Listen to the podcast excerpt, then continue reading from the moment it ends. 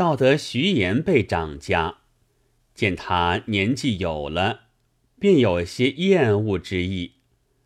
那阿季又不达时务，遇着徐言弟兄行事有不到处，便苦口归谏。徐哲尚肯服善，听他一两句。那徐言、徐兆是个自作自用的性子，反怪他多嘴擦舌，高声斥喝，有时还要奉承几下，消食拳头。阿季的老婆劝道：“你一把年纪的人了，诸事只宜退缩算。他们是后生家世界。”时时信，局局变，由他自去主张罢了。何苦定要多口，常讨那样凌辱？阿季道：“我受老主之恩，故此不得不说。”婆子道：“累说不听，这也怪不得你了。”自此，阿季听了老婆言语，缄口结舌，再不干预其事。也省了好些耻辱，正合着古人两句言语，道是“闭口深藏舌，安身处处劳”。不则一日，徐哲忽地患了个伤寒症后，七日之间即便了账。那时就哭杀了严氏母子，少不得衣冠成殓，做些功果追荐。过了两月，徐言与徐照商议道：“我与你各执一子，三兄弟倒有两男三女，一份就抵着我们两份。便是三兄弟在时，一般耕种还算计不就？何况他已死了，我们日夜吃辛吃苦挣来，却养他一窝子吃死饭的。如今还是小事。”到的长大起来，你我儿子配婚了，难道不与他婚男嫁女？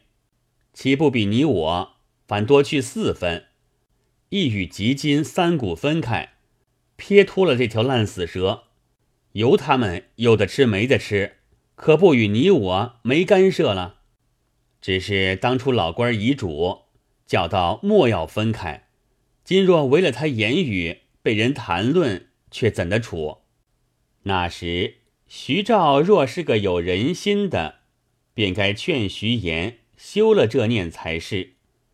谁知他的念头一发起的久了，听见鸽子说出这话，正合其意，乃答道：“老官虽有遗嘱，不过是死人说话了，须不是圣旨，违背不得的。”况且我们的家事，哪个外人敢来谈论？徐言连称有理，即将田产家私都暗地配搭停当，只拣不好的留与侄子。徐言又道：“这牛马却怎的分？”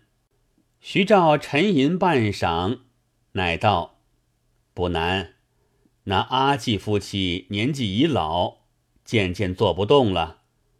活时倒有三个吃死饭的，死了又要赔两口棺木，把他也当作一股，派于三房里，卸了这干系，可不是好。记忆已定，到次日备些酒肴，请过几个亲邻坐下。又请出严氏并两个侄儿，那两个孩子大的才得七岁，唤作福儿；小的五岁，叫做寿儿。随着母亲，直到堂前。连严氏也不知为甚缘故，只见徐言弟兄立起身来道：“列位高亲在上，有一言相告。”昔年先父原没甚所疑，多亏我弟兄挣得些小产业，指望弟兄相守到老，传至子侄这辈分析。不幸三舍弟今日有此大变，弟父又是个女道家，不知产业多少。况且人家消长不一，到后边多挣的分与设职便好。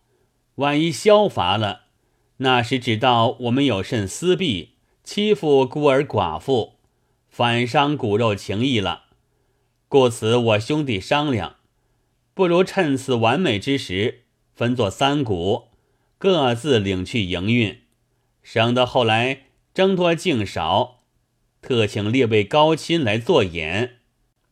遂向袖中摸出三张分书来说道：“总是一样搭配，至公无私，只劳列位着个花押。”严氏听说要分开自作人家，眼中扑簌簌泪珠交流，哭道：“二位伯伯，我是个孤孀妇人，儿女又小，就是没脚蟹一般，如何撑持的门户？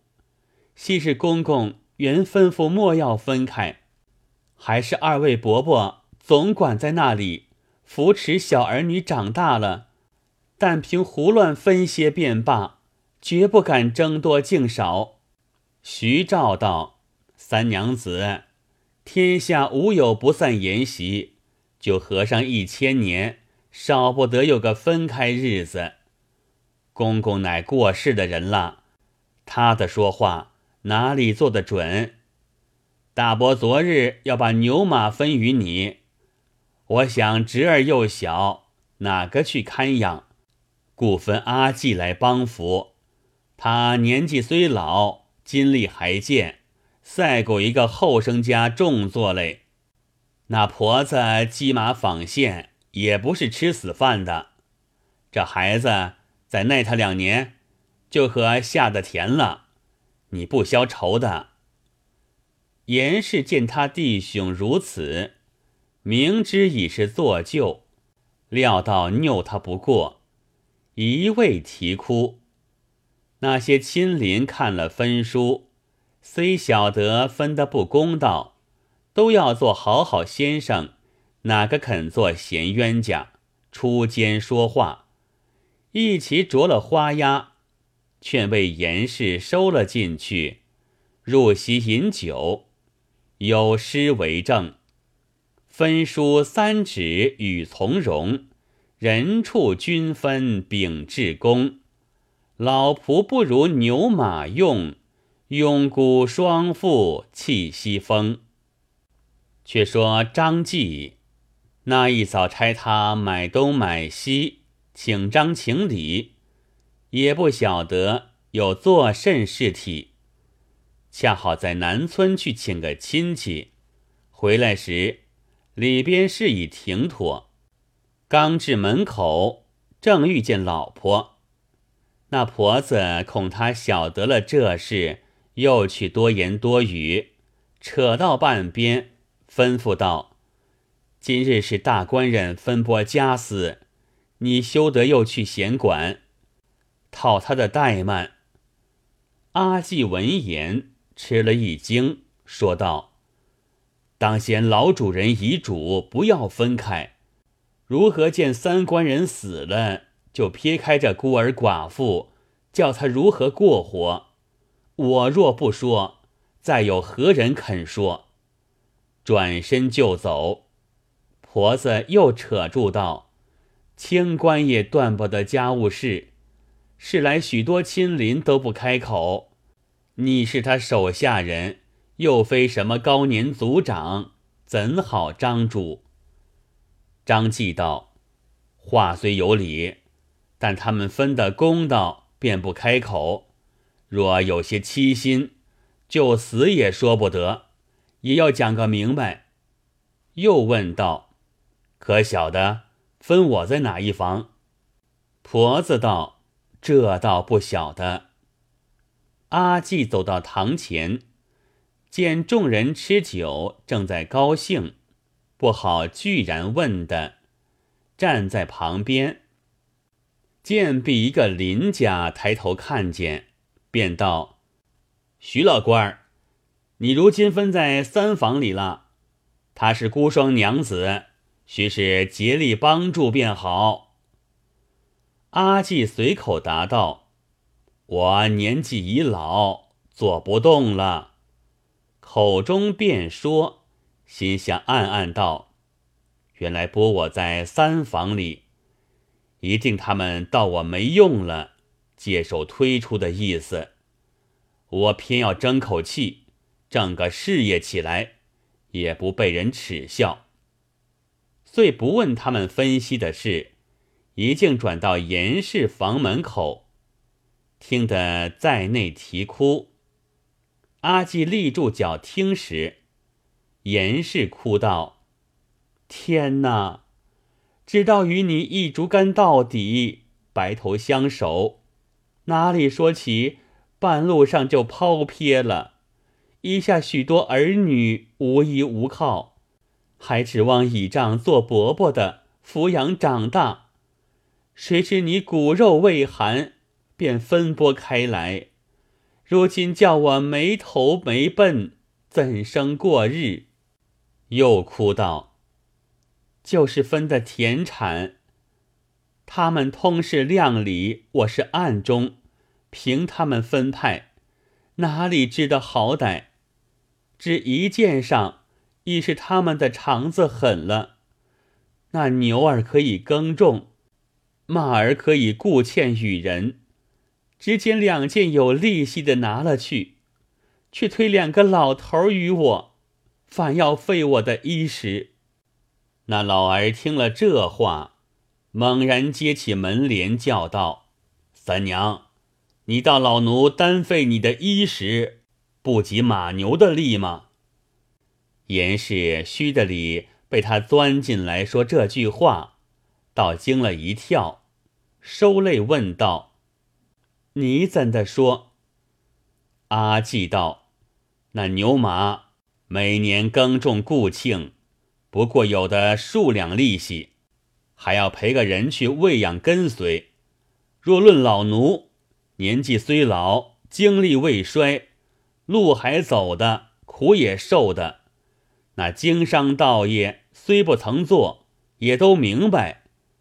三娘急急收拾些本钱。”带老奴出去做些生意，一年急转，其利岂不胜似马牛数倍？就是我的婆子，平息有勤于纺织，亦可少助薪水之费。那田产莫管好歹，把来放租与人，讨几担谷子，做了庄主。三娘同姐儿们也做些活计，将就度日。不要动那资本，营运数年，怕不挣起个事业，何消愁闷？严氏见他说的有些来历，乃道：“若得你如此出力，可知好嘞。但恐你有了年纪，受不得辛苦。”阿季道：“不瞒三娘说，老变老，见还好，眠得迟。”起得早，只怕后生家还赶我不上哩。这倒不消虑的。严氏道：“你打仗做甚生意？”阿季道：“大凡经商，本钱多便大做，本钱少便小做。须到外边去看，临期着变，见景生情，只见有利息的就做。”不是在家论得定的。严氏道：“说的有理，待我计较起来。”阿季又讨出分书，将分下的家伙照单逐一点名，撇在一处，然后走至堂前答应。众亲邻只饮至晚方散。次日，徐言即换个匠人。把房子两下夹断，叫严氏另自开个门户出入。严氏一面整顿家中事体，自不必说；一面将簪钗衣饰悄悄叫阿季去变卖，共凑了十二两银子。严氏把来交与阿季道：“这些少东西，乃我尽命之资，一家大小聚在此上，今日交付于你，大利息原不指望，但得细微之力也就够了。临时勿要斟酌，路途亦宜小心，切莫有始无终，反被大伯们耻笑。口中便说，不觉泪随言下。阿季道：“但请放心，老奴自有见识在此，管情不负所托。”严氏又问道：“还是几时起身？”阿季道：“今本钱已有了，明早就行。”严氏道：“可要拣个好日？”阿季道：“我出去做生意，便是好日了，何必又捡？”几把银子藏在兜肚之中，走到自己房里，向婆子道：“我明早要出门去做生意，可将旧衣旧裳打叠在一处。”原来阿季只与主母记忆，连老婆也不通他知道。这婆子见蓦的说出那句话，也觉骇然，问道：“你往何处去？做甚生意？”阿季方把前事说与那婆子道：“哎呀，这是哪里说起？你虽然一把年纪，那生意行中从不曾着脚，却去弄虚头，说大话，都揽这账。”孤霜娘子的银两是苦恼东西，莫要把去弄出个话罢，连累他没得过用，岂不终身抱怨？不如依着我，快快送还三娘，拼得早起夜眠，多吃些苦，照旧耕种帮扶，彼此道得安逸。阿季道：“婆子家晓得什么？只管胡言乱语。”哪见得我不会做生意，弄坏了事，要你未风先雨。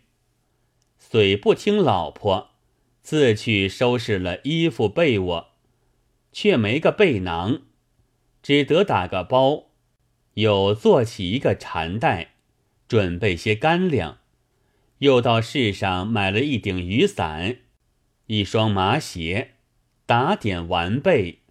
次早先到徐延、徐兆二家，说道：“老奴今日要往远处去做生意，家中无人照管，虽则各分门户，还要二位官人早晚看顾。”徐银二人听了，不觉暗笑，答道：“这倒不消你叮嘱，只要赚了银子回来，送些人事与我们。”阿季道。